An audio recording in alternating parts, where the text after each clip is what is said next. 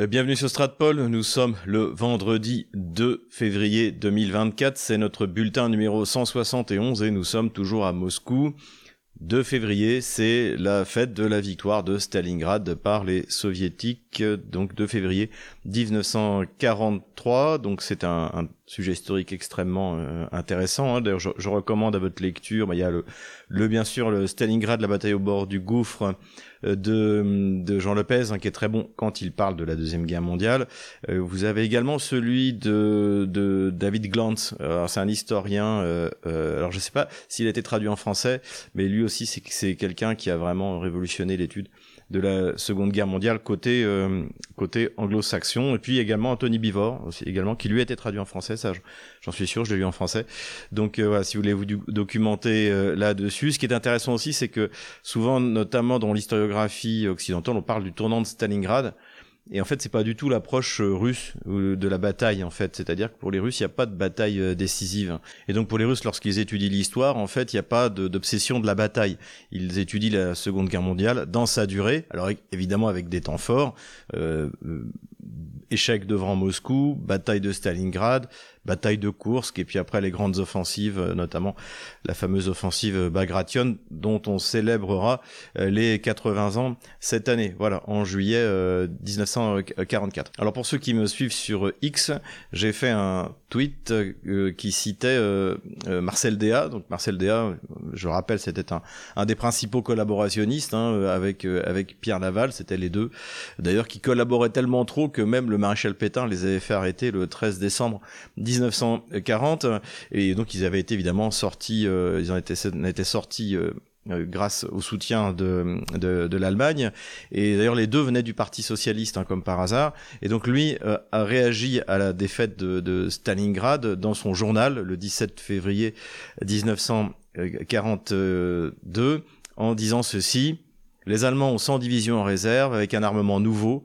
On parle de 50 000 chars. L'important est que tout se passe en bon ordre en démolissant le maximum de Russes. Et je trouve ça extrêmement intéressant parce que comme c'est son journal, alors peut-être qu'il l'a dit après publiquement dans, dans les médias de, de Vichy à l'époque, mais c'est dans son journal, c'est aussi pour lui, donc il y croit. Donc on est en pleine vraiment dissonance cognitive, comme on l'est euh, euh, aujourd'hui avec le, les, les, médias de grand chemin et la, et la classe dirigeante française, et on retrouve un peu les, les différents thèmes, c'est-à-dire des armes nouvelles, des effectifs pléthoriques, et puis euh, le fait que de toute manière, même si on recule, on tue un maximum de Russes. Hein, c'est tout toute l'historiographie qui nous a été léguée par la vision allemande et occidentale euh, du conflit qu'on retrouve aujourd'hui dans la propagande avec les, vagues humaines russes, hein, alors que les Russes sont depuis le début du conflit en infériorité euh, euh, numérique.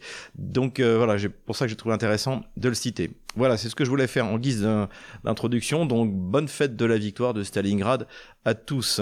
Avant de démarrer le dur de cette vidéo, n'hésitez pas à aller voir en description comment vous pouvez nous aider sur Tipeee, Patreon, PayPal, le canal Telegram payant. Nous allons faire notre conférence privée dans dix jours à peu près. Procurez-vous également le livre noir de la gauche française. Ukraine, pourquoi la France s'est trompée? Et bonne nouvelle, Ukraine, pourquoi la Russie a gagné, qui est la suite de Ukraine, pourquoi la France s'est trompée, sortira la semaine prochaine. Voilà, normalement je l'envoie à thebookedition.com lundi et après faut euh, euh, 3 3 4 jours de validation. Donc je pense que le lien pour l'acheter sera disponible. Pour moi le mieux c'est que vous l'achetiez directement à l'imprimeur, mais sinon la priorité en fait, c'est pas moi, c'est les libraires de nos amis. Hein. donc euh, euh, les libraires euh, comme la librairie Vincent, ou alors les sites amis comme Contre-Culture, comme TV Liberté. Voilà, donc n'hésitez pas à vous les procurer par eux. Et si vraiment vous ne pouvez pas ni acheter à thebookedition.com en direct, ni à votre libraire en bas de chez vous, dans ce cas, bon bien, il y aura évidemment Amazon, Rakuten et la Fnac. Voilà, bonne lecture en tout cas. Et puis bien sûr, n'oubliez pas toujours dans le cadre de la lecture de vous procurer Géopolitique profonde. Voici le numéro 9, donc je crois que le numéro du février n'est pas encore euh, sorti, en tout cas je ne l'ai pas euh, encore. Donc euh, voilà, bah, comme je l'ai dit, il pas mal de gens qu'on aime bien, notamment Pierre-Antoine Plaquevent, Franck Pengam, voilà. Abonnez-vous, c'est très intéressant, c'est ce qu'on fait de mieux en matière de géopolitique. Et puis si vous voulez prendre des cours en ligne, n'hésitez pas à aller sur Logios, euh, qui est notre partenaire et qui fonctionne très bien. On le voit d'ailleurs. Euh, ensuite, vous avez pour vous équiper, et il faut vous équiper, de Planète VPN. Donc vous avez une version gratuite, mais si vous voulez avoir un débit euh, intéressant, il vaut mieux prendre la version payante également. Nous avons un partenaire avec eux. Donc n'hésitez pas avec Planète VPN. Mais rentrons maintenant dans le vif du sujet et le vif du sujet est économique pour commencer comme d'habitude. Et dans ce cadre-là, eh bien nouveau soutien à nos amis paysans français. Je vois que d'ailleurs là, il n'y a pas qu'en France que la paysannerie se soulève, hein, c'est les Allemands qui ont donné le signal. Tenez bon, ne vous laissez pas avoir par le gouvernement français, par les leaders contente de vous imposer. Félicitations aux paysans euh, de la région de Troyes, de, ma ville natale, euh, puisque d'ailleurs j'ai reçu quelques photos. Tenez bon les gars, là aussi, pas de, pas de quartier vis-à-vis du régime d'Emmanuel Macron. Politique maintenant, nous sommes désormais dans la campagne présidentielle. Ce qui est intéressant, c'est que Vladimir Poutine ne la néglige pas. Il euh, circule beaucoup, il voyage beaucoup, toujours très orienté vers le social. Il affirme aussi, euh, c'est euh, le moment de dresser en fait un bilan de sa politique menée depuis 24 ans, de montrer tout ce qui a été fait du point de vue économique, du point de vue militaire, du point de vue international. Et une fois de plus, ce sera des, tous ces discours sont, sont intéressants à étudier. Je vais pas, ça serait, je pense, nécessaire de faire une vidéo là-dessus. Pourquoi pas un échiquier mondial spécial sur la pensée politique euh, de, Vladimir Poutine. Je, reviendrai notamment d'ailleurs dans mon livre sur Ukraine pourquoi la Russie a gagné. Voilà, en tout cas, la campagne présidentielle continue et même si Vladimir Poutine est certain d'être réélu, eh bien, il la prend très au sérieux. Diplomatie maintenant, relations euh, sino-russes. Un nouveau ministre de la Défense a été nommé euh, par la Chine. Son prédécesseur, il y a quelques mois, avait été démis de ses fonctions sans qu'on sache exactement pourquoi. Euh, donc ce qu'on sait sur son prédécesseur, c'est qu'il était sous sanction américaine pour avoir coopéré militairement avec la Russie. Donc ça va sans doute être le cas avec son successeur Dong Jung. Et sa première rencontre internationale par vidéoconférence a bien sûr été avec le grand euh, allié russe, avec euh, son homologue Sergei Shoigu. Et à cette occasion, eh bien, le ministre de la Défense euh, chinois a dit que malgré la pression que subissait Pékin, rien ne viendrait nuire à la relation bilatérale sino-russe. Iran maintenant, tout le monde est en attente de la réponse de Washington aux attaques par des euh, milices pro-iraniennes, que ce soit en Irak, que ce soit en Jordanie. Alors les Américains disent en Jordanie, mais en fait quand on regarde la carte, hein, c'est en Syrie. Évidemment que la présence américaine en Syrie est absolument illégale. Victoria Noland ne veut pas partir, bien parce que en fait euh, cette base sert euh, à former les terroristes islamistes, notamment l'État l'État islamique. Ça permet également d'organiser le vol des ressources pétrolières syriennes. Donc en tout cas, ce qui est clair, c'est que Washington extrêmement vulnérables. Je le dis, je le répète, ils ont peu de monde, ils ont 2500 hommes encore en Irak, les Irakiens n'en veulent plus, ils en ont euh, à peu près un peu moins d'un millier en Syrie, paraît-il qu'ils vont envoyer du renfort. En tout cas, c'est pas suffisamment. Et je souvenez-vous, je l'avais évoqué il y, a, plusieurs semaines. Si tout d'un coup, en fait, tous ces groupes euh, armés qui détestent les États-Unis euh, à cause de leur politique impérialiste au Moyen-Orient, eh bien, si tout d'un coup ils prenaient conscience de leur force, ça pourrait très très mal se terminer pour Washington. Aujourd'hui, en tout cas, l'administration Biden est condamnée à faire quelque chose, et si elle ne fait rien, ça veut dire qu'en fait, il n'y a plus aucune raison de, de, se retenir. Mais euh, quoi faire? Euh, L'Iran, c'est un adversaire sérieux, donc bombarder directement l'Iran, c'est sans doute pas une bonne idée. C'est pour ça que d'après les dépêches qui ont été publiées dans les journaux, on parle de, réponses ciblées, donc ce serait des actes de, terroristes, hein, un peu comme ce qu'ils avaient fait contre général Souleyman, euh, ou alors des, cyberattaques. Bon, pourquoi pas des cyberattaques, mais ce qui éviterait évidemment une escalade qui serait hors de contrôle de Washington à moins de dix mois des élections aux États-Unis. En attendant, malgré les bombardements répétés sur le territoire Houthi, les Houthis, eux, n'ont pas euh, décidé euh, d'arrêter de s'en prendre aux navires qu'ils soupçonnent d'être liés au, au pays soutien euh, d'Israël. Et finalement, ce dont on s'aperçoit, c'est que ce sont les outils qui mettent des sanctions contre Washington et Londres, puisque le coût du transport a largement augmenté. Ce sera d'ailleurs le thème d'une de nos émissions que nous avons tourné mercredi pour l'échiquier mondial. N'hésitez pas à vous inscrire pour pouvoir suivre l'échiquier mondial. Hein. Les, liens sont en description. Donc là aussi, en fait, ce dont on s'aperçoit, c'est que la défaite de l'OTAN face à la Russie depuis euh, deux ans, eh bien, a sonné le signal de la, de la révolte mondiale contre l'impérialisme occidental, c'est-à-dire en fait celui de Washington.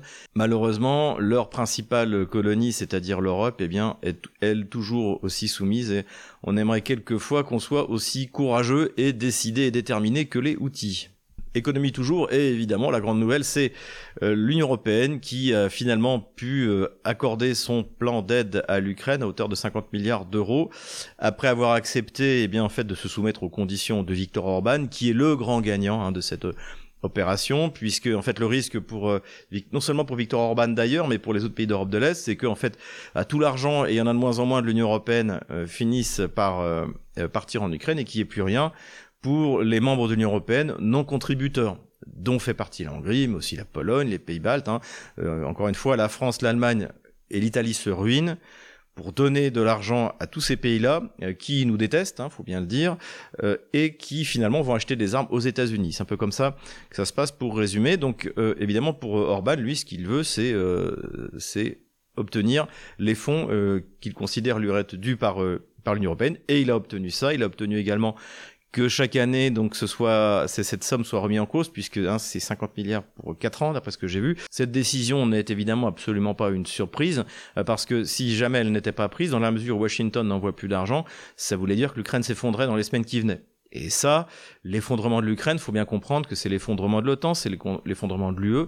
Donc tout va être fait, notamment la veille des élections américaines ou euh, des élections européennes, pour que ça ne s'effondre pas. Donc euh, euh, voilà, donc on a, ils n'ont toujours pas de solution euh, puisque la Russie va gagner évidemment cette guerre contre l'OTAN, mais en attendant, ben, on essaie de, gagner du temps. Et puis tant pis pour nous, tant pis pour les contribuables français qui vont être une fois de plus raquettés. Le pays va s'endetter, donc c'est toutes les générations futures qui vont devoir payer la sale guerre de la gauche bourgeoise française. Hein. Encore une fois, avril 1792, la gauche girondine déclare la guerre aux tyrans en Europe. On est exactement dans la même configuration. Tant pis pour nos hôpitaux, tant pis pour notre armée, et puis tant pis pour les agriculteurs français. Pour l'Ukraine, tout ce que ça va permettre, c'est de prolonger le supplice. Alors, c'est pas a priori une aide qui est orientée vers l'achat d'armement, quoi qu'il faudra vérifier si l'Ukraine va pas s'en servir pour acheter des armes aux États-Unis, mais c'est plutôt une aide macroéconomique pour éviter que l'État fasse faillite, puisque l'Ukraine ne gagne quasiment plus d'argent et ça va pas aller en s'améliorant. Tout ça se passe bien sûr dans le cadre du remplacement de l'aide américaine, hein, qui était la majeure partie de l'aide à l'Ukraine, elle était américaine au transfert vers euh, l'Union européenne. Et donc Emmanuel Macron s'est rendu en Suède où il a expliqué que nous devons nous organiser de telle manière que si les États-Unis faisaient un choix souverain en faveur de l'arrêt ou la réduction de cette aide, cela n'aurait pas d'impact négatif sur la situation en Ukraine. On va voir ce que ça va donner, parce qu'effectivement, on peut imprimer euh, de la monnaie de singe, mais on ne peut pas imprimer des obus et on ne peut pas imprimer des soldats. Et comme pas une armée européenne ne volera au secours du régime de Kiev, ça finira bien par s'arrêter un jour ou l'autre, faute de combattants ce que nous disions déjà au printemps 2022, euh, à savoir que c'était extrêmement risqué pour l'Union européenne et l'OTAN de s'impliquer autant dans cette guerre, parce que dans ce cas, la défaite ukrainienne qui était inévitable serait la leur aussi, eh bien, est en train de se produire, et c'est le constat que font eh bien toutes les classes gouvernantes occidentales, Emmanuel Macron notamment. Et également, il y a un article très intéressant dans Foreign Affairs. Eh bien, dans cette revue est publié un article, une tribune de William Burns, donc qui est le patron de la CIA et qui donc fait un point sur euh, la, la prospective 2024 et qui définit d'ailleurs les deux euh, adversaires, mais c'est même ennemis hein, pour les pour les États-Unis dans leur bouche. Donc l'article déjà est très conflictuel, c'est typiquement euh, typiquement nord-américain euh, euh fanatique fanatique puritain. Donc il y a l'ennemi à long terme qui est la Chine et l'ennemi à court terme qui est la Russie. Et donc c'est intéressant parce que dans à la fois il faut respecter le narratif et les mots d'ordre de la propagande occidentale en expliquant que la Russie a échoué, etc., etc. Mais pour finir, en fait, on s'aperçoit qu'elle lui fait euh, très peur parce que la défaite de, des États-Unis, de l'OTAN, de l'Union européenne, eh bien, sur le territoire ukrainien, voudra dire une défaite globale. Et c'est déjà ce qui est en train de se passer. Et d'ailleurs, je cite euh, William Burns, que les États-Unis se retirent du conflit à ce moment crucial et cessent leur soutien à l'Ukraine aurait des conséquences aux proportions historiques.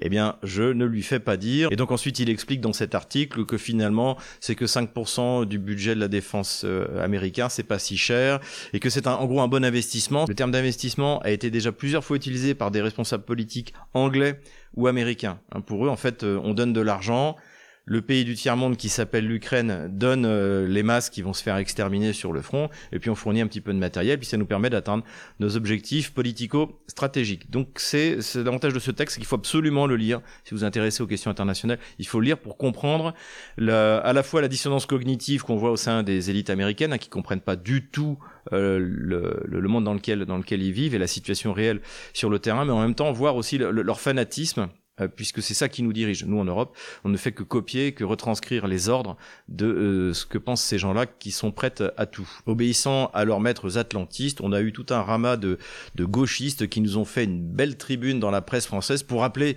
les Français à donner leur épargne pour soutenir l'effort militaire ukrainien. Alors là, on a eu, bah, comme d'habitude, la, crypto-bolchevique euh, Galia Ackerman, notre hôtesse de l'air préférée, Xavier Titelman. On a eu toute une série de gamelins, une, une, une, flopée de, de gamelins. Là, on est, c'est gamelins massifs là cette semaine. Donc il y a eu le général des portes, Dourakovlev.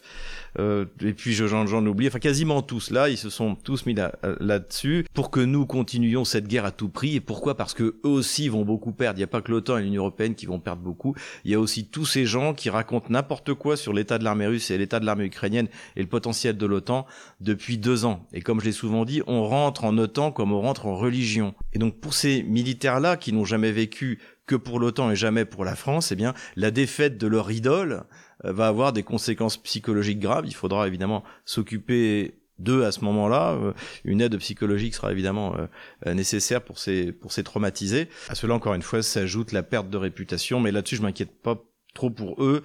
Les euh, auditeurs de LCI ou de BFM TV ont une mémoire de poisson rouge et je verrais très bien le général Dourakovlev et euh, le colonel Goya devenir spécialistes du Covid-24 du Covid-25 ou je sais pas de quelle opération néocoloniale que euh, l'Occident collectif va tenter dans un pays d'Afrique qui là pour le coup ne pourra pas se défendre. Terrorisme maintenant et malheureusement Donetsk une fois de plus qui a été bombardé à deux reprises depuis notre euh, dernier bulletin. Pour l'instant, il n'y a pas grand, il y a pas grand chose à faire. Il faut continuer à avancer vers l'ouest pour repousser les canons ukrainiens. Ce qu'on peut noter en tout cas, et d'ailleurs Vladimir Poutine l'a souligné il y a, lors d'une de ses conférences, c'est que par exemple, vous n'avez pas de, de, de bombardement sur euh, Bakhmut, puisque Bakhmut est inhabité étant trop près du front pour que les habitants puissent puissent y revenir. En revanche, vous avez des bombardements à Donetsk. Donc ce qui montre bien encore le, le, la volonté purement terrorisme hein, euh, du, du, du, avec la bénédiction encore une fois euh, des occidentaux. Cela dit là, c'était a priori des, des roquettes de type soviétique. Donc peut-être que la France euh, a demandé à, à Kiev d'arrêter cinq minutes d'utiliser les canons César et les obus de 155 mm pour massacrer les gens à Donetsk.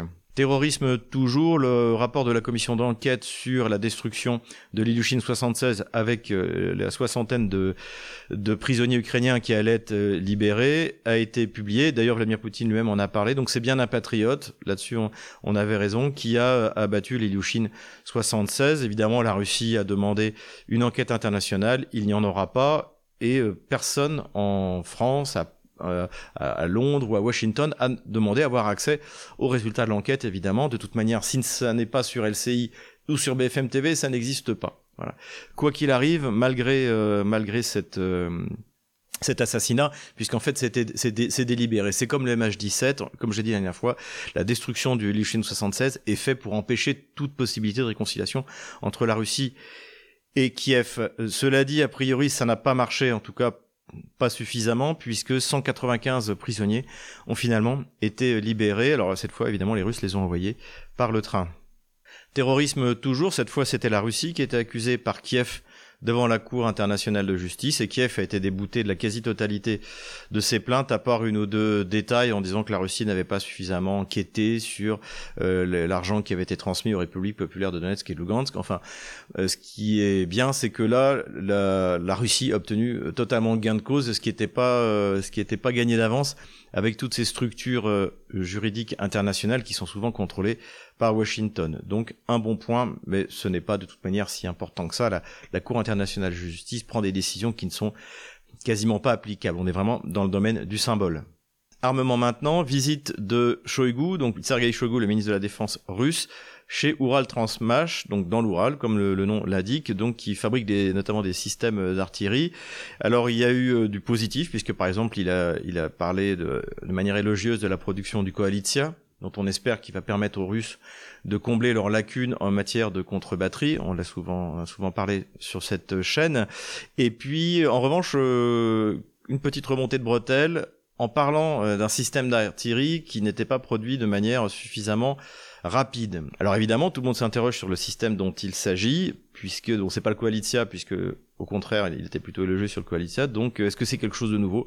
Voilà, tout le monde s'interroge. En tout cas, de toute manière, ça n'empêche que, comme l'a d'ailleurs redit Vladimir Poutine, le complexe militaro-industriel russe est au-delà des espérances, remplissant euh, tous les objectifs qui ont été fixés par, euh, par Vladimir Poutine. Et l'artisan de ça, c'est euh, Sergei Shoigu. Hein. Sergei Shoigu est vraiment un des principaux artisans de la victoire, puisque euh, c'est lui qui a fourni à l'armée russe les instruments dont ils ont besoin pour littéralement écraser l'armée de l'OTAN euh, sur le territoire ukrainien. Armement toujours, le Pentagone a confirmé ce qu'on avait pu lire dans euh, la revue en ligne Politico, c'est-à-dire que allait être livré à l'Ukraine des GLSD B, donc euh, Ground Launched Small Diameter Bomb. Donc en gros, c'est euh, comme les bombes planantes qu'utilisent les Russes. Hein, donc les Russes prennent leurs avions, ils volent à 10, 15 000 mètres d'altitude et ils lancent leurs bombes qui sont équipés d'un système GLONASS, donc GPS russe, et de dérive, et ça leur permet de dériver jusqu'à 50-70 km d'après les fiches techniques que j'ai lues. Donc évidemment, euh, les Occidentaux ont les mêmes systèmes. Bon, c'est toujours beaucoup plus cher comme d'habitude, mais la France aussi a dit qu'elle en livrerait à la à l'Ukraine. Alors, tout le monde se demande comment les Ukrainiens vont pouvoir voler suffisamment pour euh, pouvoir faire dériver ces bombes-là. Donc les les Américains ont une solution. Boeing a une solution qui pour l'instant n'équipe pas encore l'armée américaine, mais qui a été euh, et qui a priori a été testé en fait c'est depuis 2022 sur le, le front ukrainien, c'est-à-dire qu'en fait vous avez euh, une fusée qui lance la la bombe planante et, ensuite c'est comme ça qu'elle dérive. Donc c'est un système moins cher évidemment que les euh, euh HIMARS, les Storm Shadow et la portée de ce système est de 150 km. Donc c'est presque deux fois plus que le HIMARS et ça coûte beaucoup moins cher que l'attaque MS, que le Storm Shadow, que le Scalp, euh, qui eux on parle de 1 à 2 millions de dollars selon les estimations. Là j'ai regardé un peu ce qu'on trouvait sur internet, le, le c'est vendu à 300 350 000 dollars prix Pentagone, c'est le prix auquel achète le Pentagone. On va voir ce que ça va donner sur le terrain. Ça va encore nous être vendu par une arme magique, évidemment, je pense. Je vais pas regarder, mais par euh, la presse euh, occidentale. Euh, quoi qu'il arrive, des spécialistes russes que j'ai entendus ou que j'ai lus, ils sont pas très inquiets parce que c'est une arme qui va relativement lentement surtout dans la phase planante de la bombe. Donc les Russes sont pas très impressionnés. en plus, a priori, c'est un système de guidage par GPS. Donc ça veut dire que comme tous les GPS sont brouillés, y compris jusqu'en Pologne, par euh, les, systèmes russes, on l'a vu, ça représente un danger assez euh, assez assez limité. Ce qui est intéressant en tout cas, c'est le principe, c'est-à-dire que Washington comprend que quand on fait la guerre, il faut avoir des armes faciles à produire et qui coûtent pas cher. Donc euh, c'est une approche un peu plus intelligente que cette hyper-technologisation qui a montré ses limites, voire maintenant que les Russes se sont adaptés, son inutilité dans euh, l'opération de l'OTAN contre la Russie en Ukraine. Dernière nouvelle sur l'armement, c'est un article qui a été publié, alors qui est lié au, canal Telegram euh, Inter Slava Z. Si vous n'êtes pas russophone, vous pouvez aller sur ce canal euh, en anglais sur Telegram, que, qui est pas mal fait, et donc très très pro-russe, hein, faut pas le cacher. Et donc sur ce canal, il y a un article qui concerne précisément les systèmes d'artillerie dont je parle assez souvent, et qui est vraiment une analyse très bien faite sur les forces et les faiblesses de l'artillerie russe, de et de l'artillerie euh, otano-kievienne, hein, la, la, la, très grande faiblesse de l'artillerie kievienne dès le début, qui était totalement dominée, l'apport le, qu'a été l'artillerie otano-kievienne, notamment grâce à la rapidité et l'efficacité des canons comme euh, le Panzer 2000 allemand, le, le César français, le M109 euh, Paladin américain. Donc tout ça est extrêmement bien expliqué et effectivement et l'importance de l'arrivée du, euh, du Coalitia. Donc évidemment dans ce domaine-là, tout le monde est impatient de savoir si les résultats sont à la hauteur de, l'espérance que nous mettons dans euh, ce nouveau système d'artillerie. Considération militaire générale, tout d'abord, bien, vous avez vu un petit clin d'œil à la République populaire du Texas, puisque ça a fait l'objet de plusieurs plaisanteries. Très ironique, le représentant de la Russie à l'ONU, Vassili Nebenzia, a déclaré que si la Russie livrait des armes au Texas, cela ne voudrait pas dire pour autant qu'elle est part au conflit. Voilà, un petit peu d'humour. Et puis bien sûr, Dimitri Medvedev, lui aussi, est prêt à reconnaître l'indépendance de la République populaire du Texas. Au-delà de ces mots d'humour, ce qui est intéressant, c'est que la politique en fait ouvertement suivie par euh, Londres, par euh, euh, Washington, soutenue par les, Polonais, les pays baltes, de séparer la Russie, de la diviser, de la, couper en morceaux, finalement, eh bien c'est ce qui est en train de se passer aux États-Unis. Parce que l'administration démocrate dépense des fortunes pour ces guerres impérialistes alors que c'est chez elle que se posent les problèmes, comme d'ailleurs dans tout le reste de l'Europe, qui est l'invasion migratoire. En tout cas, Stratpol apporte son soutien complet au gouverneur euh, Greg Abbott et euh, à la République populaire du Texas. On lit de plus en plus d'articles dans la presse occidentale concernant la construction à l'image de la ligne Sourovikine russe qui a permis d'arrêter l'offensive euh, otano-kievienne l'été dernier, la construction d'une ligne équivalente côté ukrainien. Les otano-kieviens seront-ils capables de réussir à construire une ligne équivalente? Rien n'est moins sûr. Il s'agit pas seulement de, creuser euh, des tranchées, ça n'est pas seulement de mettre des dents de dragon et euh, des champs de mines. Il s'agit aussi de coordonner des feux, de coordonner l'utilisation des drones et la coordination de toutes ces forces est quelque chose dont a été incapable l'armée otano-kievienne depuis le début du conflit. Encore une fois, le, la seule offensive qui a réellement euh, réussi, hein, euh, c'est celle sur Kharkov, et elle a été possible parce que euh, ils étaient à 8 contre 1 et que de toute manière la Russie avait décidé d'évacuer de, le, toute cette zone en cas précisément d'offensive otano-kievienne. Donc en fait, pour l'OTAN, là, la manœuvre a été extrêmement simple et elle a quand même coûté très cher du point de vue humain. L'OTAN va-t-elle réussir à organiser une défense de la qualité de celle des Russes de l'été dernier? J'ai des doutes, mais enfin, en tout cas, on, sera fixé, je pense, en 2024. En attendant, le chef du renseignement militaire ukrainien Kirill Boudanov a donné une interview dans le Telegraph dans lequel il nous, apprend que les Ukrainiens vont démarrer une nouvelle offensive euh, au printemps, c'est-à-dire dans au mois d'avril, hein, donc euh, dans, dans deux mois, deux mois et demi. Donc on attend de voir. Pour l'instant, bah, les munitions sont pas là. Le matériel, à moins qu'il ait été livré en secret, n'est pas là non plus. On va voir ce que ça, ce que ça va donner. Je suis très sceptique en ce qui me concerne. Cela dit, on comprend pourquoi Boudanov dit ça. Euh, tout d'abord, il faut motiver euh, les, les sponsors de, de l'Ukraine, c'est-à-dire les pays euh, d'Europe et les États-Unis. Et ensuite, si jamais la guerre est considérée comme gelée, plus rien n'empêchera la tenue d'élections en Ukraine. Et le clan de Zelensky, dont Boudanov euh, fait partie, n'a pas du tout envie que Zelensky parte. Si Zelensky parte, ils risquent tous de perdre leur place et de se faire remplacer euh, par euh, une équipe, que ce soit de Zaloujny ou de Poroshenko, Timoshenko, je sais pas. De toute manière, on l'a bien vu, Zaloujny dirige pas grand-chose. Finalement, sur le terrain, c'est le général Surski qui dirige les opérations. Et euh, a plutôt un rôle politique de, lien avec les états avec l'état-major de l'OTAN, visiblement, c'est qui, qui prend les décisions de toute manière. Le seul résultat dont peut se vanter Boudanov, c'est soit les actes de terrorisme, donc l'assassinat de journalistes comme euh, ou d'intellectuels comme euh, Daria Dugina, ou alors les actes de tentative destruction du pont de Crimée, ou de par exemple on va le voir, destruction d'une vedette lance-missile russe. Voilà, ces choses-là qui n'influent absolument pas sur la conduite des opérations. Donc Boudanov est plutôt là dans un rôle politique que dans un rôle militaire. Dernière considération militaire, Zelensky, après nous avoir annoncé qu'il y avait désormais 600 000 hommes dans l'armée ukrainienne, vient d'annoncer qu'il y en avait 880 000. Donc euh, Peut-être qu'il met dedans toutes les unités, même les plus éparses, euh, un peu comme ça, avait été le cas il y a un an à l'époque du ministre de la Défense euh, Reznikov qui avait annoncé un million d'hommes. Alors ce qui est intéressant, c'est cette différence avec euh, le mois de décembre. Sans doute une partie de la mobilisation forcée a donné des résultats, euh, et ce qui fait que finalement, comme Vladimir Poutine lui a affirmé qu'il y avait 617 000 hommes côté russe, l'armée ukrainienne est toujours en supériorité numérique par rapport au contingent russe envoyé, envoyé faire la guerre contre l'OTAN en Ukraine. Et ça aussi, il faut le répéter, c'est-à-dire que l'armée russe, depuis le début du conflit, met une raclée à l'armée otano-kievienne alors qu'elle est en infériorité numérique. Donc encore une fois, on voit bien de quel côté viennent les vagues humaines.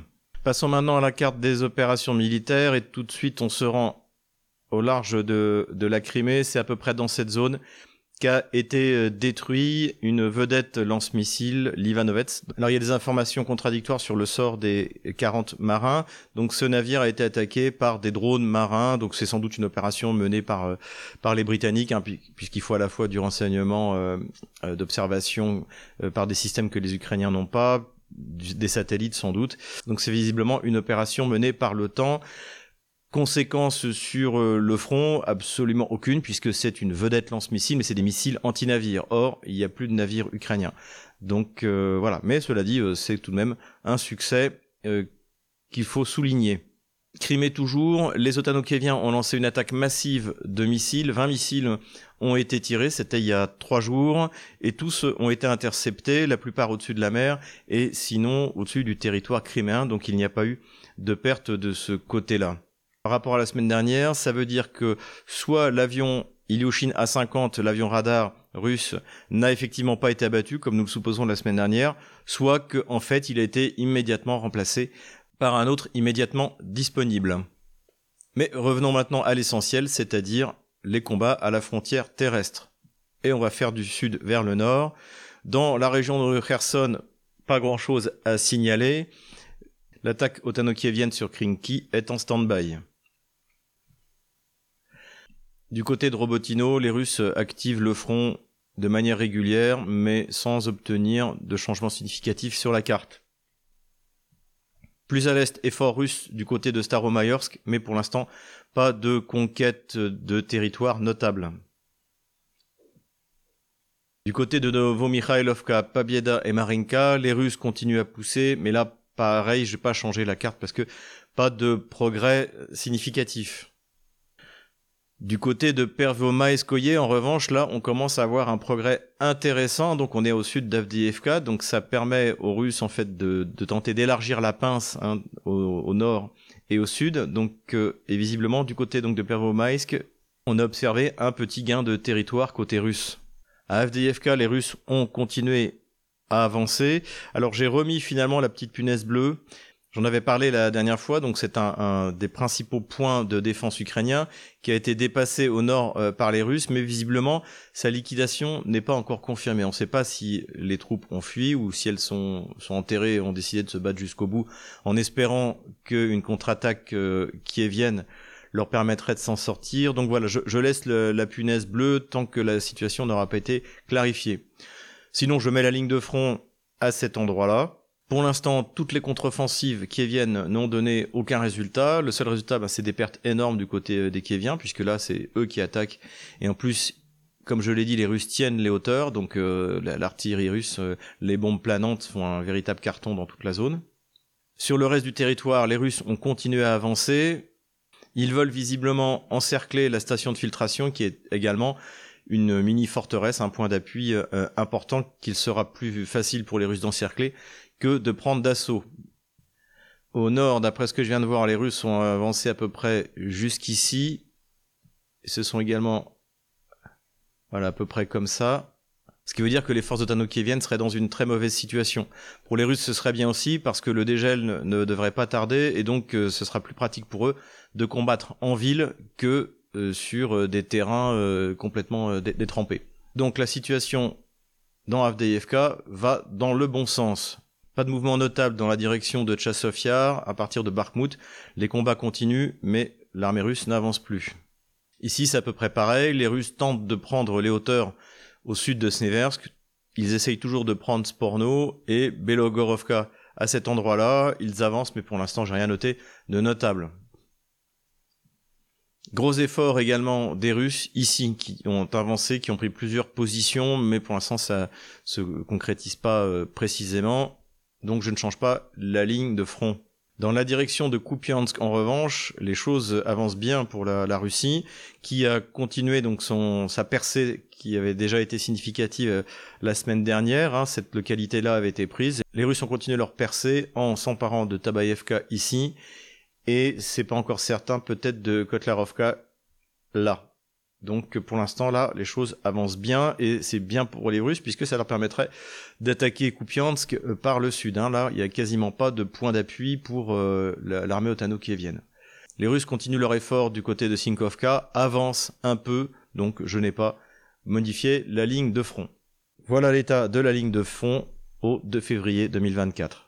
Voilà, c'est tout pour aujourd'hui. J'espère que cette euh, vidéo vous a plu. N'oubliez pas de vous inscrire sur Odyssey, non seulement sur le canal de Stratpol, mais également sur le canal de l'échiquier mondial, et puis sur lequel vous pourrez également suivre notre euh, nouveau programme, notre talk show, pardon pour l'anglicisme. Ici, Moscou, les Français parlent au français. Voilà, les nouvelles sur le front sont bonnes. Prions pour ces 40 euh, euh, malheureux euh, marins qui ont, qui, dont le bateau a été détruit par l'attaque kievienne, mais sur le reste du front, c'est, c'est, franchement bon. Les Russes nous font plaisir. En plus, les conditions sont difficiles et ils avancent. Donc, courage. On les aura.